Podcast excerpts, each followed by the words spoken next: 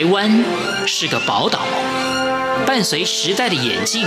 潮来潮往，越加闪耀。欢迎收听《潮台湾》，发现台湾的美好。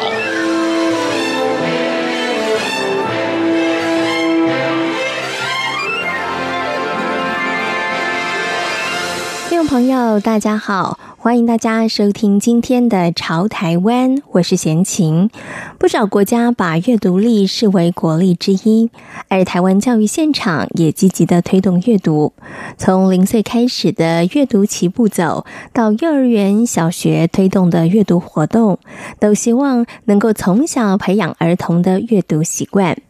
桃园市大溪仁和国小的教师吕嘉文，摆脱以往重量的阅读推广，以质提升量的方式，让孩子们能够深入阅读，同时爱上阅读。在今天《潮台湾》节目，吕嘉文老师将分享他如何在校园推广阅读活动。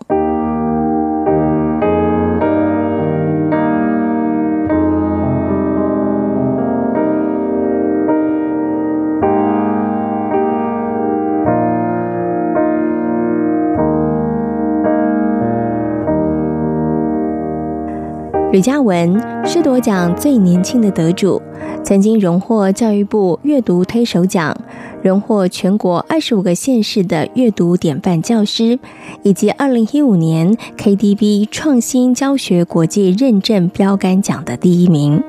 他多年来致力于阅读活动的推广。吕嘉文老师认为，偏重量化的数字，容易让推广阅读的美意以及成效打折。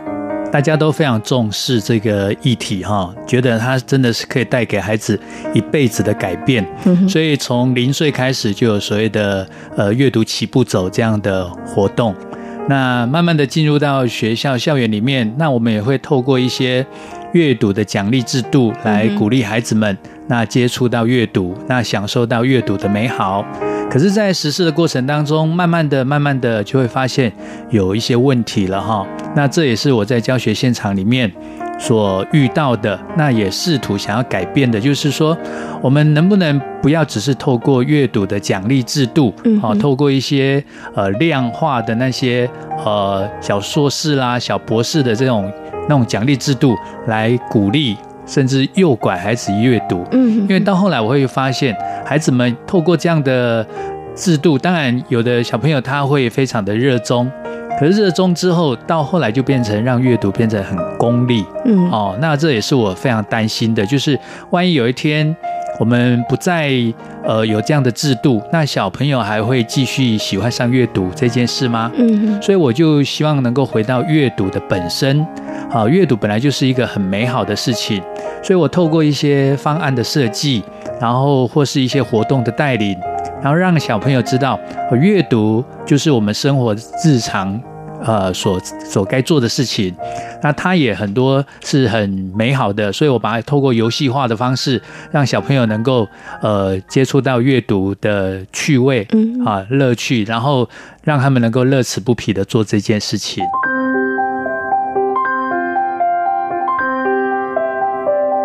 现在学生们课业压力繁重，如何不让阅读成为负担，有赖于老师们的巧思设计。从课本的内容延伸阅读，不仅能和课业环环相扣，同时也能够达到推广阅读的目的。呃，当年我在担任教务主任的工作的时候，我曾经也陷入那种量的追求，哈，就是想要试图制定一套那种全校哈，然后不管各个年级的小朋友，经过这样的认证之后，小朋友会喜欢上阅读啊，或是呃，随着他们阅读的量增加，然后他们就阅读品质的提升。可是后来我发现，呃，有有这这中间有太多太多衍生出来的问题。后来突然我就是呃有突然有一天有一天顿悟了，就发现哇，如果我们这个量哈，假设小朋友读完小博士呃小硕士之后变成小博士，啊小博士之后呢，读完一百本、两百本、三百本，然后之后呢，这种无边无际的感觉，我觉得是对我来说是蛮大的压力。后来突然有一天顿悟，就是哎，有我是不是可以舍弃掉那种量的追求，改成以值的提升的这个部分来努力。所以我就花了很多的时间去设计一些课程，好，我把它称为迷你课程。那这个课程可能只要从头到尾二十分钟，或是一节课四十分钟。那我操作下来，我就可以很明显看到小朋友有彻头彻尾的改变，哦，那所以这个就是我后来诶觉得蛮有成就感的一件事情，而且我发现，当我们值的那种品质的东西哈方案带的多的时候，那同样的之前量的追求的就会跟着水涨船高，是，同时就跟进了，哦，所以这是一个质量可以并重的。很多老师有担心的就是，我课都上不完了，那我哪有那么多的美国时间再去做这些好像感觉是额外的事情？所以这时候呢，我就必须要说，各位老师也好，各位爸爸妈妈也好，我们就是必须要根据小朋友的学习的内容，哈，或是从他教科书的内容也好，学校举办的活动也好，去萃取出哪些是可以跟我们阅读做结合的。让阅读不再是另起炉灶啊，这四个字不是另起炉灶的事情，而是它可以跟我们的学习、跟我们的生活紧密的结合在一起。这样的话，老师也不会觉得好像又在做另外一件事情，然后跟我们考试哦，或者是跟我们的教学好像完全没有相关的。如果可以紧密结合的话，其实呃，刚刚所遇到的或所担心的那些问题，我我觉得都不是问题。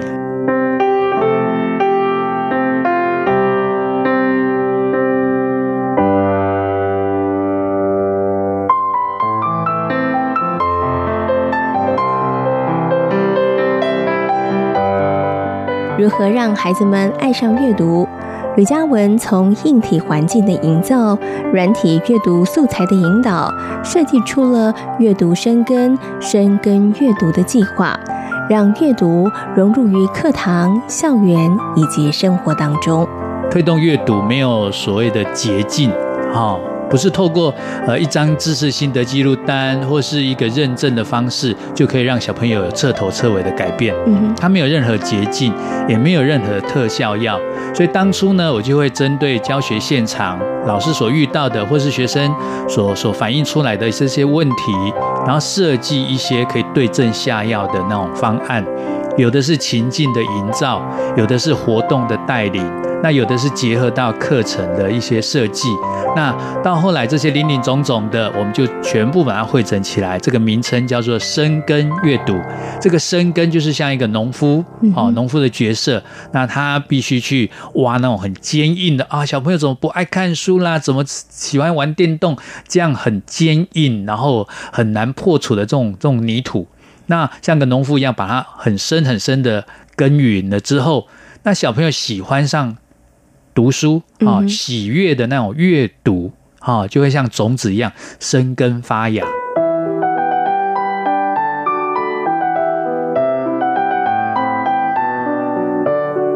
为了吸引孩子们的兴趣，李嘉文所设计的活动都有一个容易亲近的名字。我们在设计的时候，其实也很用心，包括它的名称，包括它的内容。哈，那故事路边摊就是我我的理念，就是希望小朋友读书，或是我们阅读的进行，不是只有死板板的在教室里面。哈，那如果可以在故事啊，可以在路边，也可以摊开来看，哈，摊开来进行。所以我们叫做第一个曲名叫做故事路边摊。哦，是。好，那再来就是哎，一个两个都在这个散步在校园的各个角落，那这样子好像一个一个的摊位，嗯，哎，我觉得这是一个非常有书香的那一种那种那种画面。这里面有针对的就是啊、呃、大人哈，这里面包括故事妈妈、学校的老师，甚至社区的耆老，包括我们的村长，都在校园的各个角落。来跟小朋友说故事，所以这个故事路边摊最主要是一个情境的营造，嗯，好，让小朋友在各个地方，因为我之前学校是很老的学校，哈，它有一百多年，那它，呃，它是日本人设计的，有庭园建筑的哈，前有庭，后有院，所以处处都是树，大树这样子，啊，所以处处都有花香。可是我期望的就是，不止学校不止有花香。如果还有书香，啊、哦，那是多么棒的一件事。是，所以这个就是针对情境的营造，叫做故事路边摊。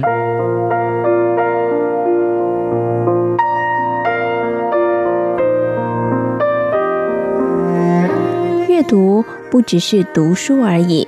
举办一张海报、一部电影、一首歌曲、一朵鲜花，或是路边的一棵树，都可以变成阅读的材料。如何经由不同的素材，引导孩子们从中体会、思考？李嘉文老师独创了聊素频道。第一个叫做圈圈频道，嗯哼，圈圈频道就是我很喜欢，我很感动，或是我很敬佩。OK，这些比较正向的，哈，你看完这本这这本书，或者经历过这样的材料、这个素材之后，你觉得很感动的哪一件事情？哈，可以跟孩子首先优先聊的是这个圈圈频道，好、嗯。那、啊、第二个就是跟圈圈频道的相反，就是叉叉。我觉得很痛恨的，我觉得很摇头，我觉得很不可思议，我觉得太糟糕了。OK，这些负面的情绪的部分，就是你可以跟孩子聊的。第二个频道叫做叉叉，嗯，好、哦。再来第三个频道叫做，哎，我看完之后可能我不懂的，我不会的，不知道它到底什么意思的。OK，你也可以提出来，我把它称为叫做问号频道，嗯，好，问号频道。那最后一个呢？可能大家可能刚开始接触到，可能还不了解，叫做双箭头。嗯哼。那双箭头就是好像一个跳绳哈，一个把柄指着一这个箭头哈，指着一方，那另外一个把柄指着另外一端。是啊，其实，在我们在阅读每一本书的时候，就是透过阅读这本书，哈，这本书好，就是一个箭头指着书的内容。那其实我们都要跟我们生活，跟我们自己。做印证，另外一个箭头就是指着自己，嗯哼，啊，甚至读完这本书啊，我想到了，我上次看完哪一本书？OK，这一本书一个箭头指向另外一本书，那如果他们有这样的连结，嗯，哦，或者是他们有这样对应的关系的，全部都是放在双箭头频道，是。对，所以。透过这四个频道哈，我们就可以跟孩子聊很多，就是最基本的开始，就是喜欢的，哎，你到底有喜欢的？哎，你或是你有没有跟我一样有不喜欢的，也可以聊。像我们传统阅读心得记录都是哦优美词句啦，哦，或是说有些让你感动，都只能讲，感觉好像只有讲圈圈频道。是，可是没有哎，我们现在可以聊的，你不懂的也可以聊，嗯，哦，觉得怪怪的，对我是或者我。很难看的这本书，也也 OK 嘛？哎，也 OK。所以，我像我在带领的过程当中啊，这个叉叉频道其实更有趣。嗯，以前我们都都是呃给孩子看的，可能教科书的内容，它都是非常完美的，或是给他看的一些材料、一些教材都是教宗教校，你不可以怀疑的，你就只能要跟着他一样的，只能讲圈圈的。是，而现在有些时候，你可以让孩子畅所欲言的，就说，可是我觉得很难看呢。哎。原来我们是站在同样一个地位的，是。他就可以就是放大胆的跟你聊很多他心里面啊真正的想法，嗯，对对对，所以这四个频道在我在带领的过程当中，是可以让小朋友真的是两个字叫做秒懂。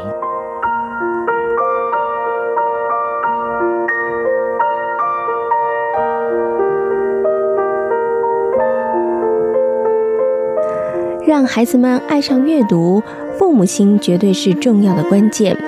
彼此的意见、想法互相交流，学习欣赏和包容，才能够让阅读生根，让阅读成为日常的美好。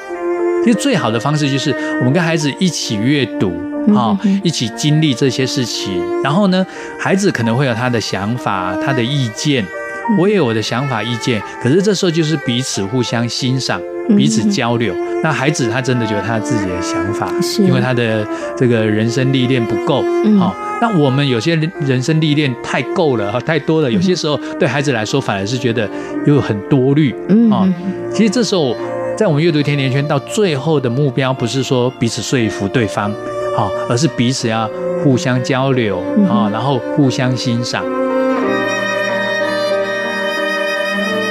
今天来到潮台湾，跟大家分享的是积极推动阅读的吕嘉文老师。感谢大家今天的收听，我们下回空中再会。